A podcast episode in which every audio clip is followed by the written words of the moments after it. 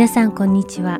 ハートソウル福音放送2月11日の日本語放送をお聞きいただいています。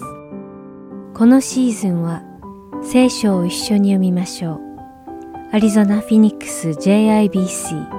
ヤソ牧師によるグランドキャニオンの彼方から詩編私の証私の賛美をお届けします。それでは聖書を一緒に読みましょうお聞きください。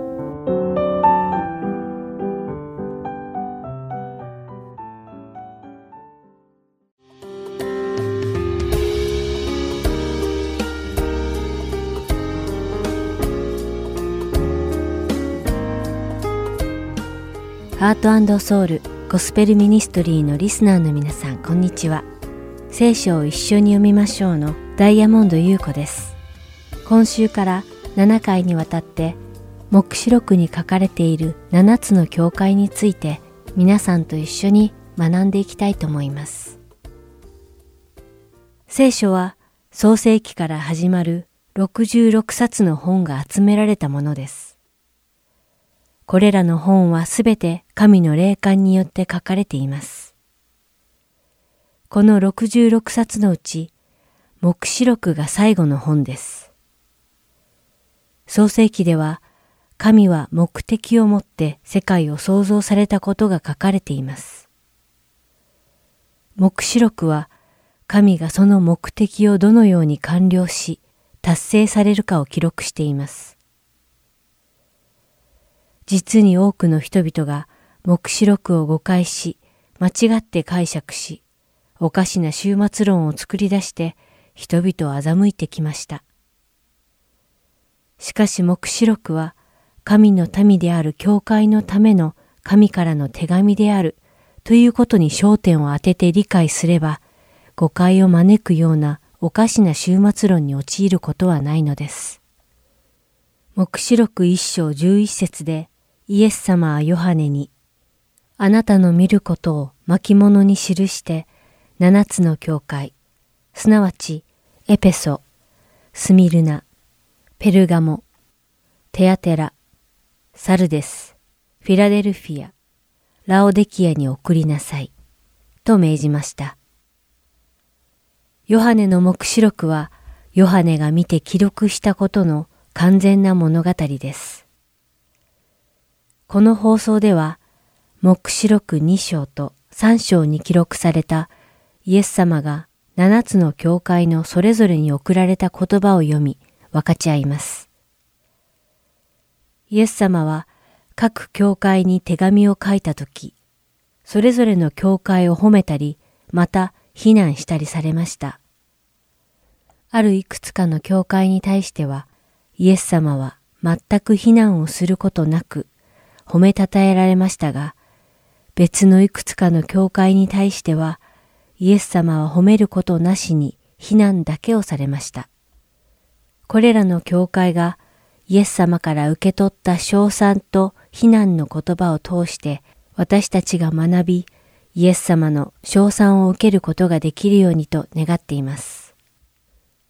それではまず、目視録2章1節から7節に書かれているエペソの教会に向けられた言葉を紹介します。エペソは偶像崇拝が最も盛んな地域の一つでした。偶像崇拝に満ちた場所で唯一誠の神を崇拝するのは容易なことではありません。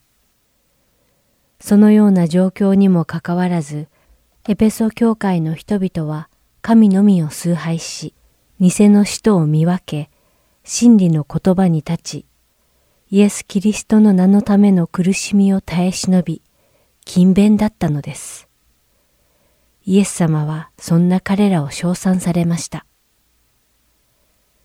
では、エペソの教会はどのような非難をイエス様から受けたのでしょうか。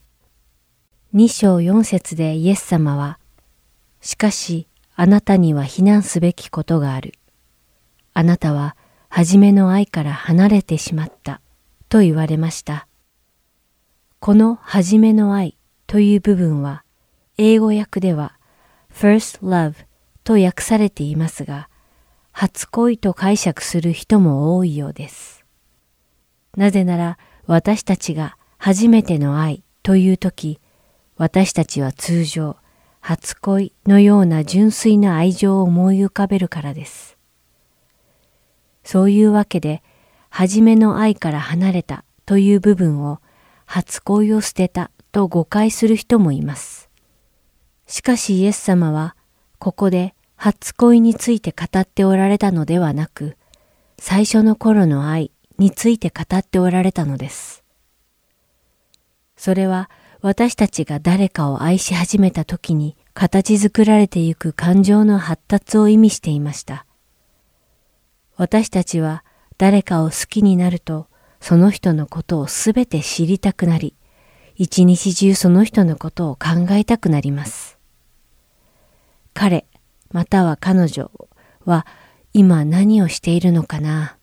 彼、または彼女を幸せにするものは何だろうか誰かを愛し始めたとき、このようなことを私たちは考えるのではないでしょうか。しかし時が経つにつれ、人々はこの初めの頃の愛から離れ始めます。それは彼らがもう相手を愛していないという意味ではありません。彼らはまだ相手を愛していますが、相手が好きなものや、相手が今どこにいて何をしているのかなどへの関心が薄れてしまうのです。私たちの信仰も同じような状況に陥ってしまうことがあるのではないでしょうか。イエス様を初めて知ったとき、私たちはイエス様についてもっと知りたいと思い、聖書を開いてイエス様の言葉を読み、瞑想し、祈り、賛美を歌います。しかし、時間が経つにつれて、私たちはそのイエス様への愛から離れてしまうことがあるのではないでしょうか。イエス様は黙示録2章5節でエペソの教会にあなたはどこから落ちたかを思い出し悔い改めて初めの行いをしなさいとおっしゃいました。皆さんはいかがですか？イエス様への初めの頃の愛を今も保っているでしょうかそうでない場合は、最初に愛から離れた場所を思い出し、悔い改め、イエス様が励まされたように、初めの頃の行いをしましょう。それではお祈りします。天のお父様、私たちをとても愛してくださり、私たちを救ってくださってありがとうございます。あなたが私たちを愛してくださるように、私たちも心からあなたを愛したいと願います。どうか私たちがあなたへの初めの頃の愛を取り戻すことができるように、どうか力を貸してください。イエス様の皆によってお祈りします。アーメン。それでは今日の聖書箇所、黙示録第2章1節から7節をお読みして、今日の聖書を一緒に読みましょう終わりたいと思います。エペソにある教会の見つかいに書き遅れ、右手に七つの星を持つ方、七つの金の食台の間を歩く方が言われる。私はあなたの行いとあなたの労苦と忍耐を知っている。またあなたが悪い者たちを我慢することができず、使徒と自称しているが、実はそうでない者たちを試して、その偽りを見抜いたことも知っている。あなたはよく忍耐して、私の名のために耐え忍び、疲れたことがなかった。しかし、あなたには非難すべきことがある。あなたは初めの愛から離れてしまった。それであなたはどこから落ちたかを思い出し、悔い改めて初めの行いをしなさい。もしそうでなく悔い改めることをしないならば、私はあなたのところに行って、あなたの食台をその置かれたところから取り外してしまおう。しかし、あなたにはこのことがある。あなたはニコライ派の人々の行いを憎んでいる。私もそれを憎んでいる。耳のある者は、御霊が諸教会に言われることを聞きなさい。勝利を得る者に、私は神のパラダイスにある命の木の実を食べさせよう。今日も聖書を一緒に読みましょうにお付き合いいただきありがとうございました。皆様が素晴らしい一週間を過ごされることを願っています。神の祝福があなたにありますように。お相手はダイヤモンド優子でした。それではまた来週お会いしましょう。さようなら。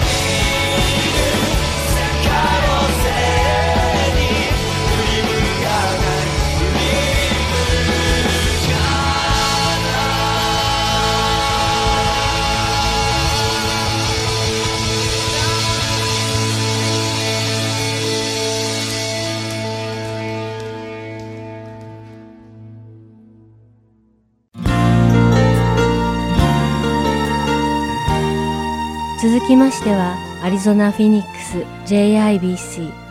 ヤソ牧師にあるグランドキャニオンの彼方からをお聞きください。今日のタイトルは Growing Together 共に育つです。ヤソ先生のお話を通して皆様が恵みのひとときを送られることを願います。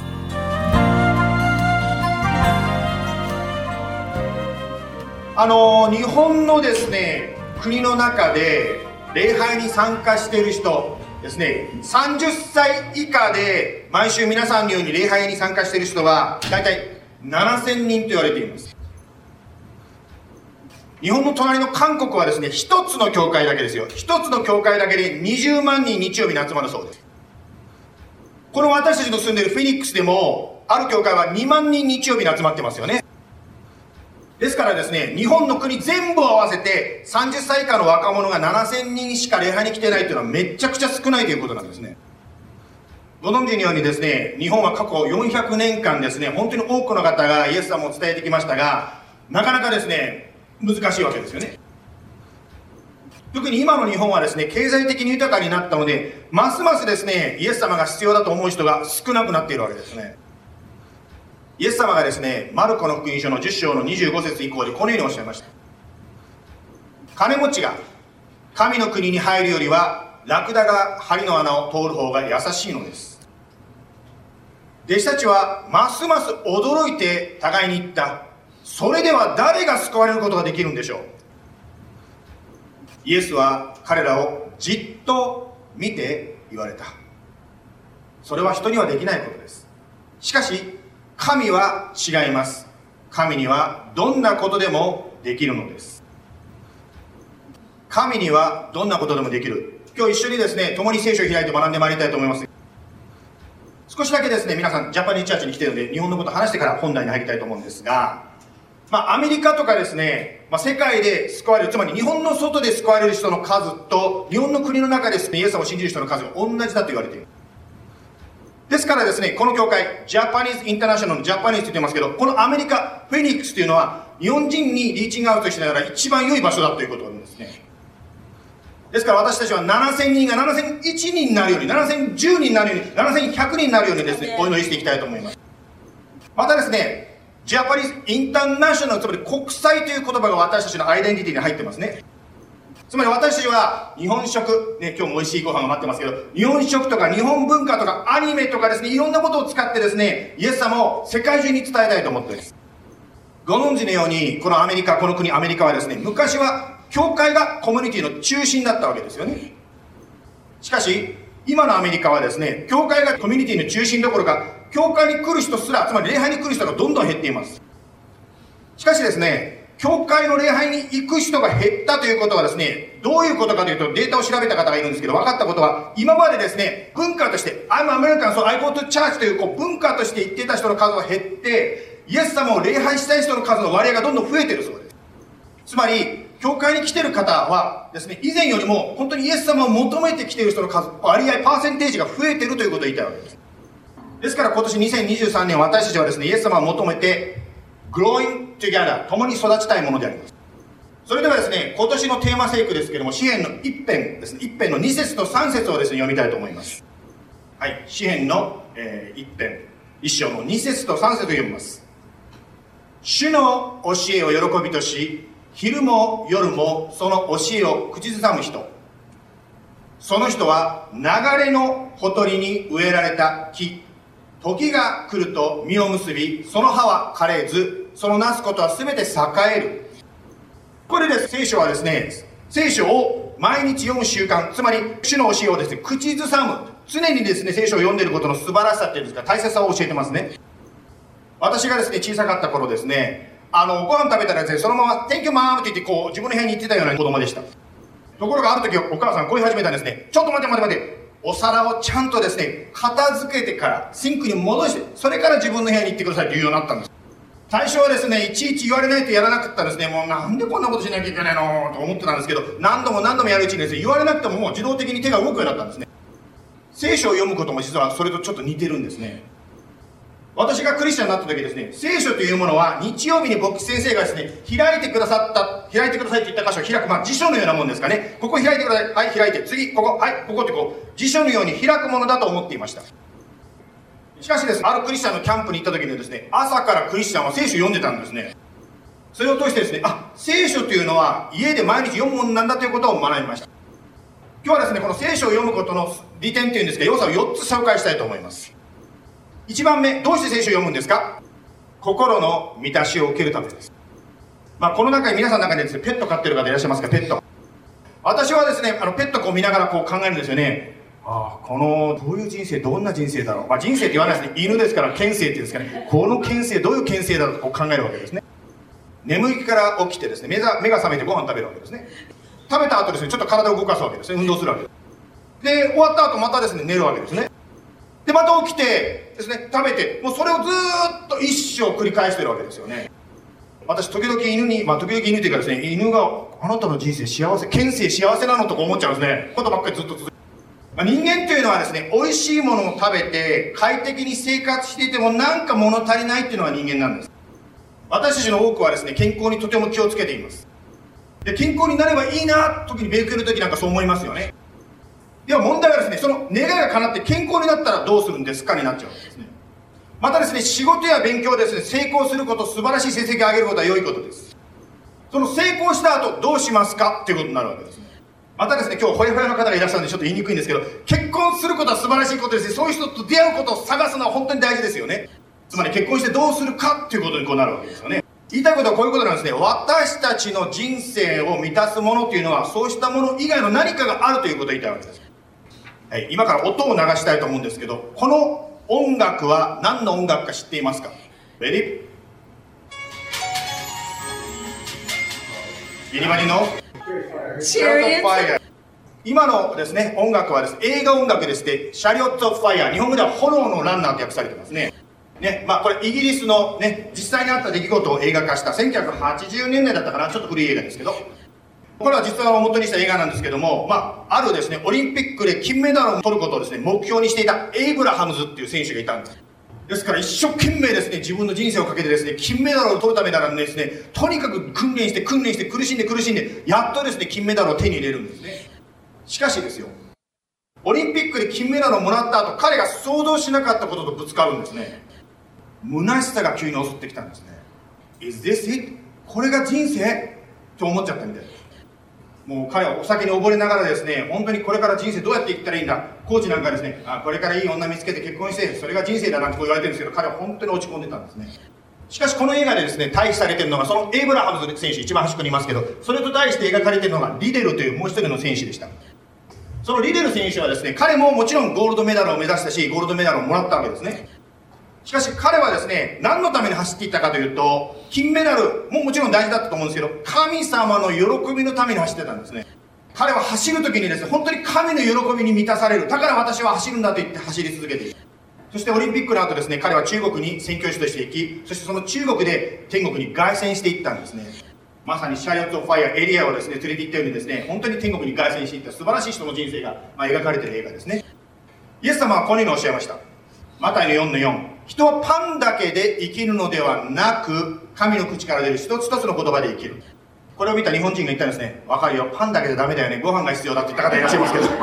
まあ、あの、そういう意味ではなくてですね、イエス様が言いたかったことは、食べるもの、ね、得るもの、そういう肉体的に喜びだけじゃダメですよ。神の言葉、つまり御言葉が私の心の満たしのために必要だと言ってるんです。はい、2番目の理由をちょっと読んでいきたいと思うんですけど、2番目なぜ聖書を読むのか、それを知るために、ヨハネの5の39を読みたいと思います。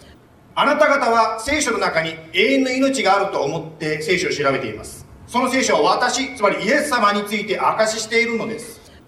あの、どうして聖書を読むのか、2番目のポイントは何かと言いますと、聖書を読む理由は、イエス様を知るためです。私がですね、高校生の時期、私も高校生の時期があったんですけど、俺はクリスチャンじゃなかったんですけど、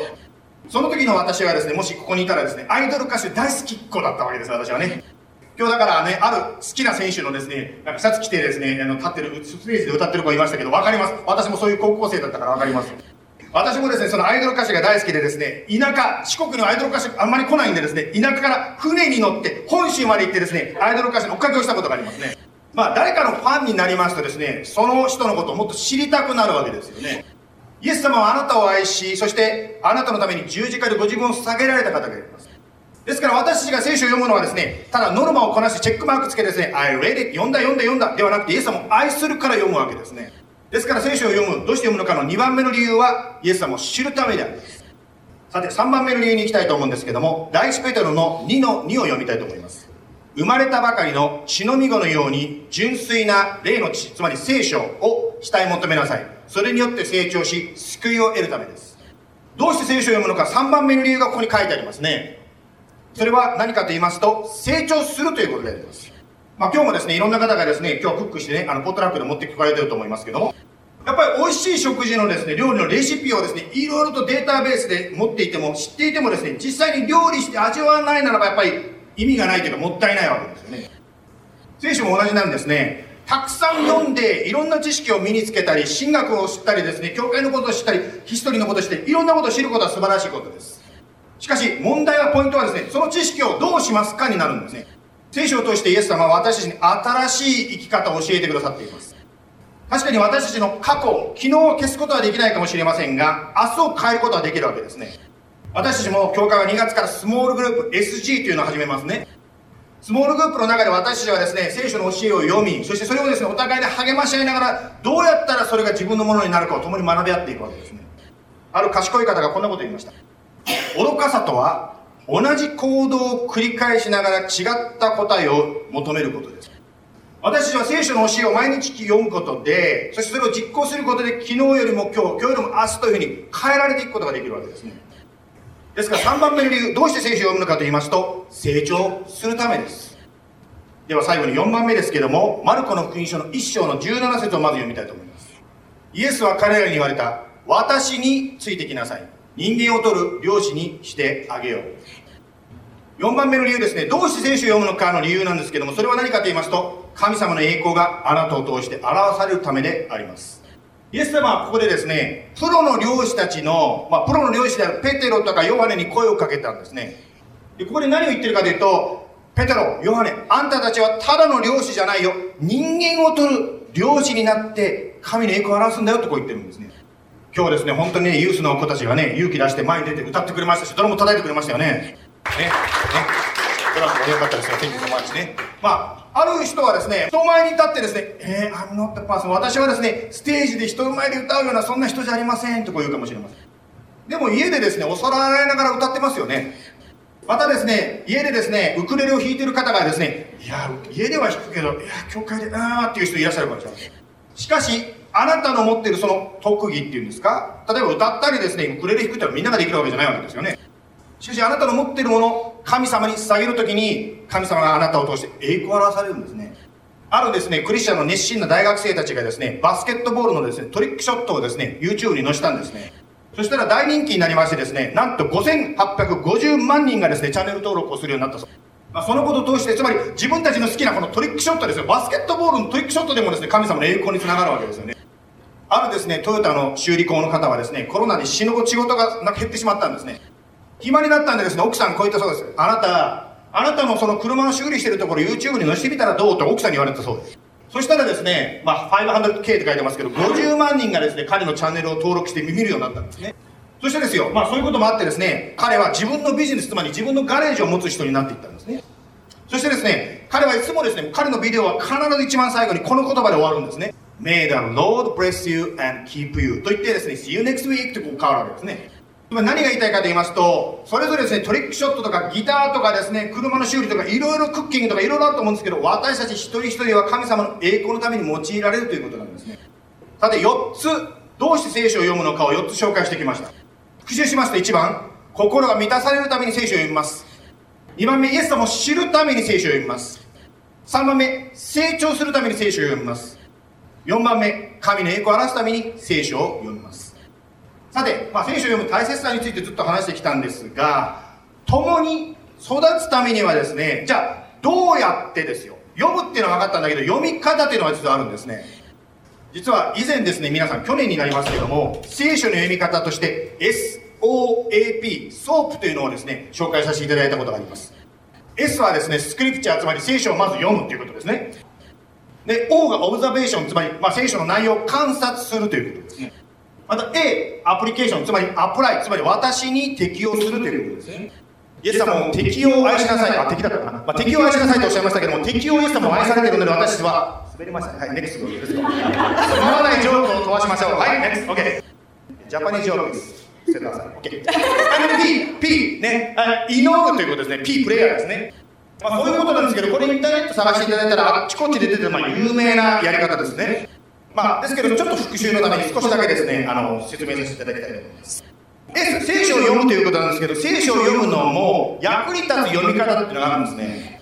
どういうことかと言いますと、あっちこっち飛ばしまくって読むと、何が何だか分かんなくなっちゃうわけですよね。ですから一番ですね、別にこれだけじゃなきゃダメだとは言ってませんけども、やりやすいやり方としてお勧めしたいのは、一章ずつ、新約聖書一章ずつ流れで読むと、あ、こうなってこうなってるからこうなるんだってこの話の流れがわかるわけですね。例えば JBC ではですね、今ね、通読表というのをインターネットでですね、ウェブサイトでお配りしておりますが、今週はマルコの6章から10章までですね、5日間一章ずつ読んでいきましょうということをですね、ご紹介させていただいております。まあ、これが S、つまり聖書を読むということですね。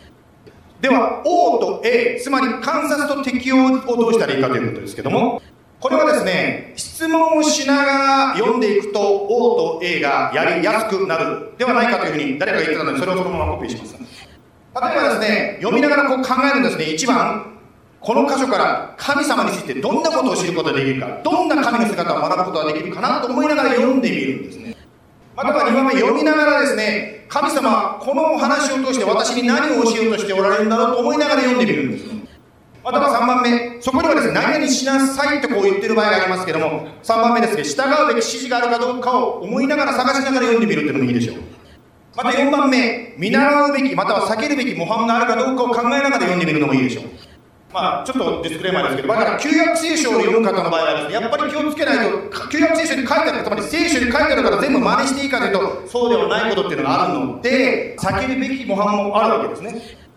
最後の5番目、後で調べたい、質問したい、誰かに質問したいことがあるかどうか考えながら読んでみるんですね。そう、質問したいということをぜひですね、まあ、僕先生とかですね、スモールグループのリーダーに聞いてみるということもいい勉強になるんですよね。で、S、O、A まで来ましたけども、最後 P、祈りになります。祈るっていうのはですね、そこで教えられたことを祈るとかですね、今日これから車の免許取りに行くんだけど、神様うまくいきませんとか、まあいろいろこう祈っていくわけですね。まあ、祈りで最後終わるんですが、特にですね、この教会 JBC は明日から21日間ですね、有志の方たちがですね、まあ、祈りと断食をしようとこう言ってますね。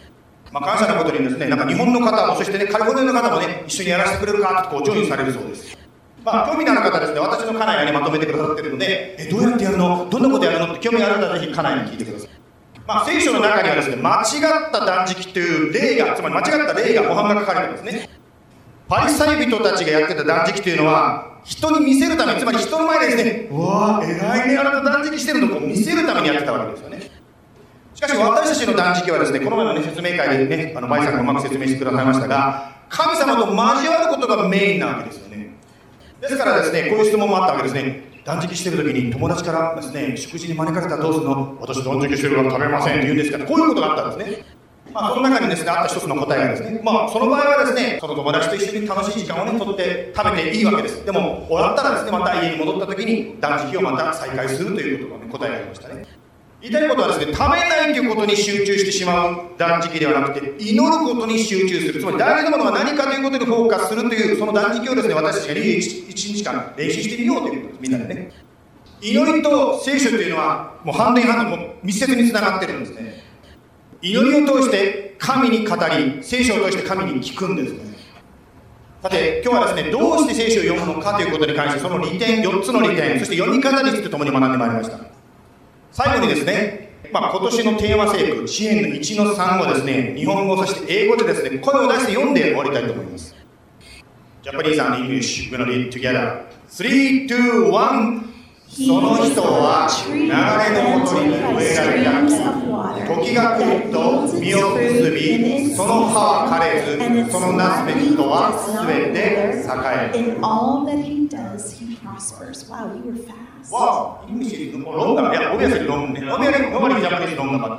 お願いしましょう。イエス様、今日は本当に御言葉、あなたの言葉を日々口ずさむならば、栄えるその人の人生は実を結ぶと聖書の教えとして共に学んでまいりました。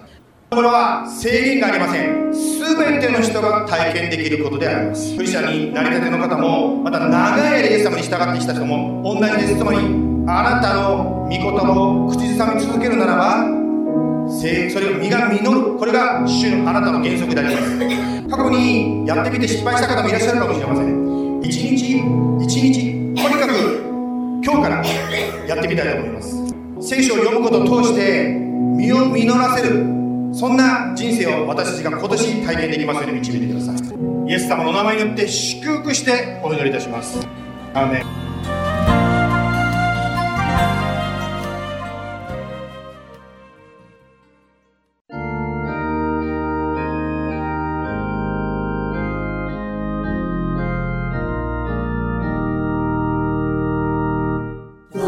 Church is one foundation,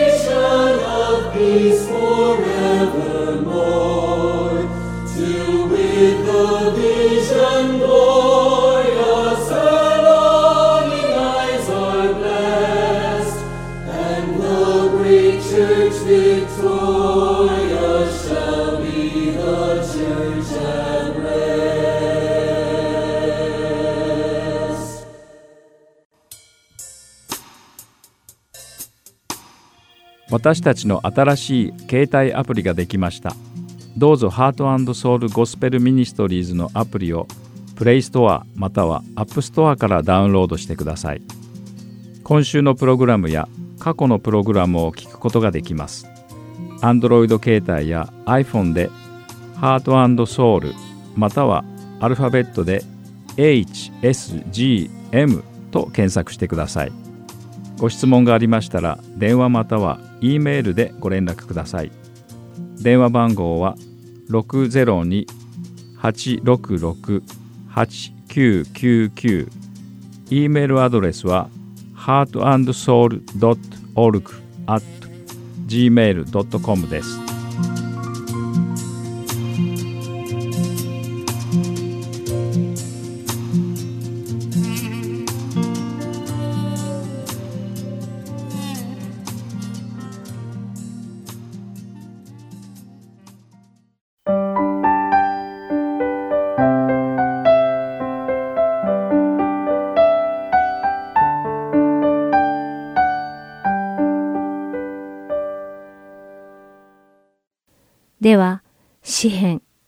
私の証、私の賛美をお聴きください。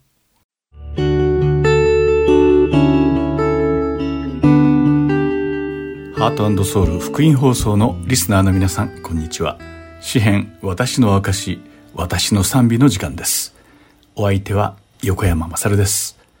今日も詩編を学び、私たちの心の中を主に告白していきましょう。さて皆さんは、呼ぶ記を読んだことがありますか？私はこの呼ぶ記に書かれた、たった一日のうちに呼ぶの身に起きたことが信じられませんでした。それは本当に衝撃的でした。私が最も奇妙に感じたのは、ヨブは耐えられないほどのひどい災難の中で苦しんでいるはずなのに、とても冷静だったということです。またこれは本当に起きた話なのでしょうかしかし調べてみると、呼ぶというのは架空の人物ではなく、聖書に出てくる実在した人物なのです。そしてその呼ぶは、一日で自分のすべての財産と富を失ってしまうという経験をしたのです。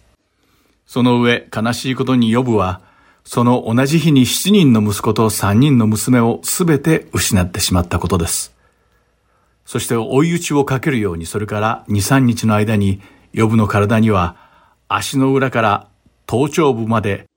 体すべてを覆う激しい痛みと痒みを伴う出来物ができてしまったのです。彼の感じた肉体的な痛みや痒み、そして精神的な苦痛はどれほどひどいものであったのかは想像もつきません。ヨブは壊れた陶器のかけらで自分の出来物をくすりました。また、全身出来物で覆われて変わり果て、醜い姿になったヨブを見た彼の妻が、彼に向かって呪いの言葉をかけたことを覚えていますか？ヨブの妻は彼が誠実で不正なことを神様のせいにするような罪を犯したことがないのを知りながら、ヨブにひどいことを言ったのです。ヨブ記の第2章の9節すると彼の妻が彼に言った。それでもなおあなたは自分の誠実を固く保つのですか？神を呪って死になさい。それに答えて続く十節で呼ぶは、しかし彼は彼女に言った。あなたは愚かな女が言うようなことを言っている。私たちは幸いを神から受けるのだから。災いをも受けなければならないのではないか。ヨブはこのようになっても罪を犯すようなことを口にしなかった。とあります。私はこの時のヨブの妻の信仰が弱いものだったと判断することはできかねます。なぜなら私自身と重ね合わせて考えても人間は何か困難が生じるとすぐに文句を言ったりするからです。ましてやヨブのようにひどい苦難を受けて不平を言わずにいられる人がどれほどいることでしょうか。ですから、ヨブの妻がひどいことを言ったなどと彼女を裁くことはできないのです。私たちは一体どこまで信仰を保つことができるのでしょうか。信仰を保つためにどこまで自分を貶めることができるのでしょうか。そして果たして私たちは自分の人生よりも命よりもイエス・キリストを大切にすることができるのでしょうか？たとえ自分の命を犠牲にしてまでイエス・キリストに忠実に信仰を貫き通すことができるのでしょうか？これらの質問に対する答えは私たちの信仰の深さを自分自身に教えてくれます。さて今回の詩篇は詩篇第63編でその作者はダビデ王です。この詩篇は自分の命よりも主を大切にしたダビデ王の信仰告白なのです。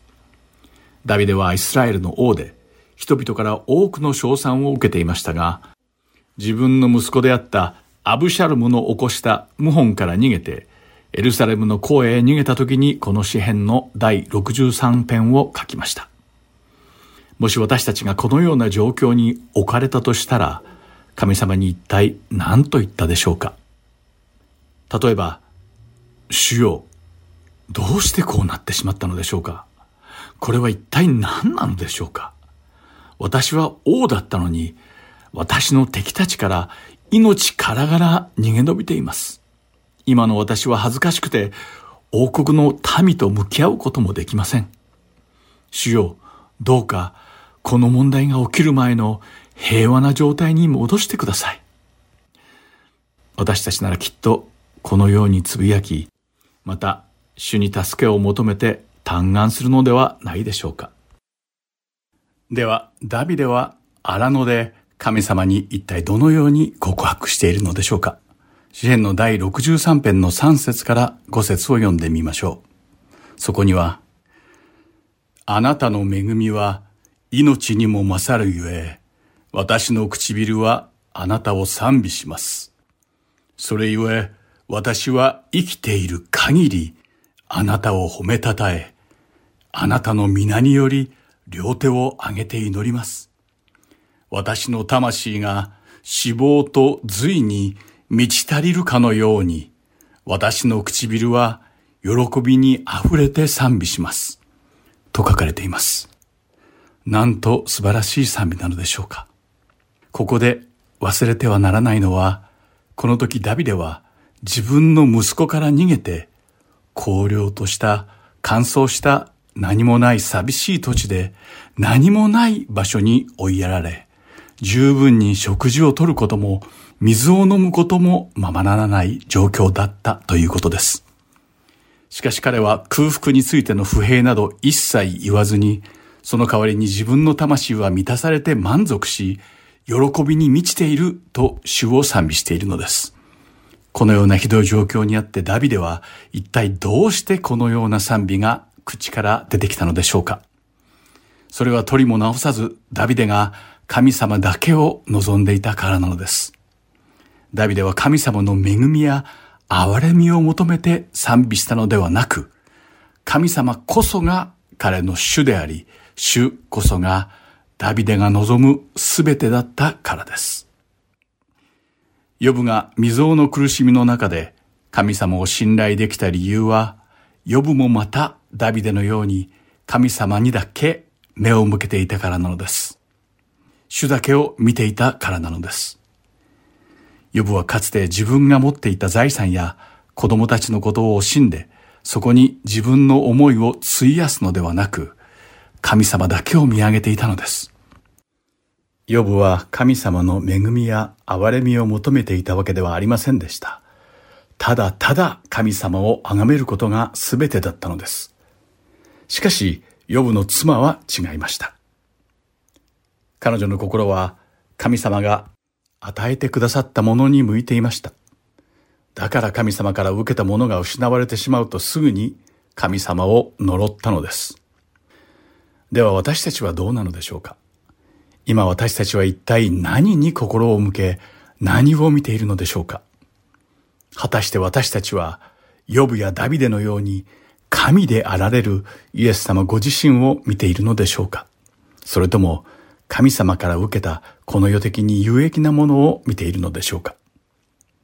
ダビデは自分の人生よりも主を愛していました。正直なところ私はダビデを羨ましく思ってしまいます。神様は私たちを愛してくださり、神様はその一人を与えてくださいました。ですから私たちは私たち自身よりも主をより深く愛するべきなのです。2023年の私たちは全員が心を尽くして神様をもっともっと心の底から愛することができ、詩編の第63編のように、たとえどんな状況にあっても、私たちが賛美を捧げられることができるように祈っています。最後に詩編の第63編を読んで締めくくりたいと思います。神よ、あなたは私の神。私はあなたを切に求めます。水のない砂漠の衰え果てた地で、私の魂はあなたに乾き、私の身もあなたを慕って気を失うばかりです。私はあなたの力と栄光を見るために、こうして聖女であなたを仰ぎ見ています。あなたの恵みは命にも勝るゆえ、私の唇はあなたを賛美します。それゆえ私は生きている限り、あなたを褒めたたえ、あなたの皆により両手を上げて祈ります。私の魂が死亡と髄に満ち足りるかのように、私の唇は喜びに溢れて賛美します。ああ、私は床の上であなたを思い出し、夜更けて私はあなたを思います。あなたは私の助けでした。三つ翼の陰で、私は喜び歌います。私の魂はあなたにすがり、あなたの右の手は私を支えてくださいます。しかし、私の命を求める者らは滅んでしまい、地の深いところに行くでしょう。彼らは剣の力に渡され、狐の餌食となるのです。しかし王は神にあって喜び、神にかけて誓う者は皆誇ります。偽りを言う者の口は封じられるからです。今回も最後までお付き合いくださってありがとうございました。また来週、詩編、私の証、私の賛美でお会いしましょう。お相手は横山まさるでした。さようなら。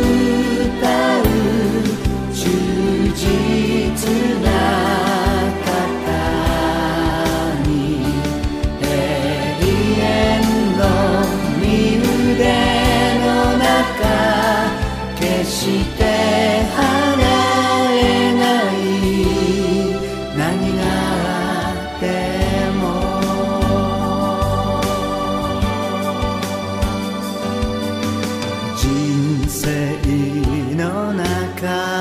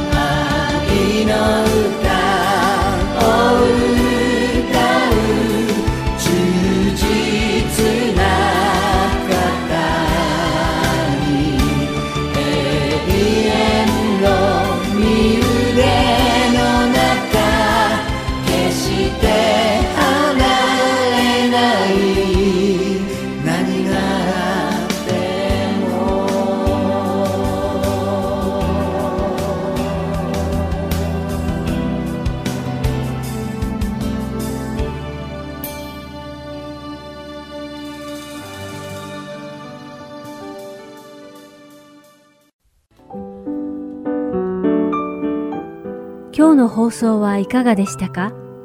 最後までお付き合いくださりありがとうございました。また来週お会いしましょう。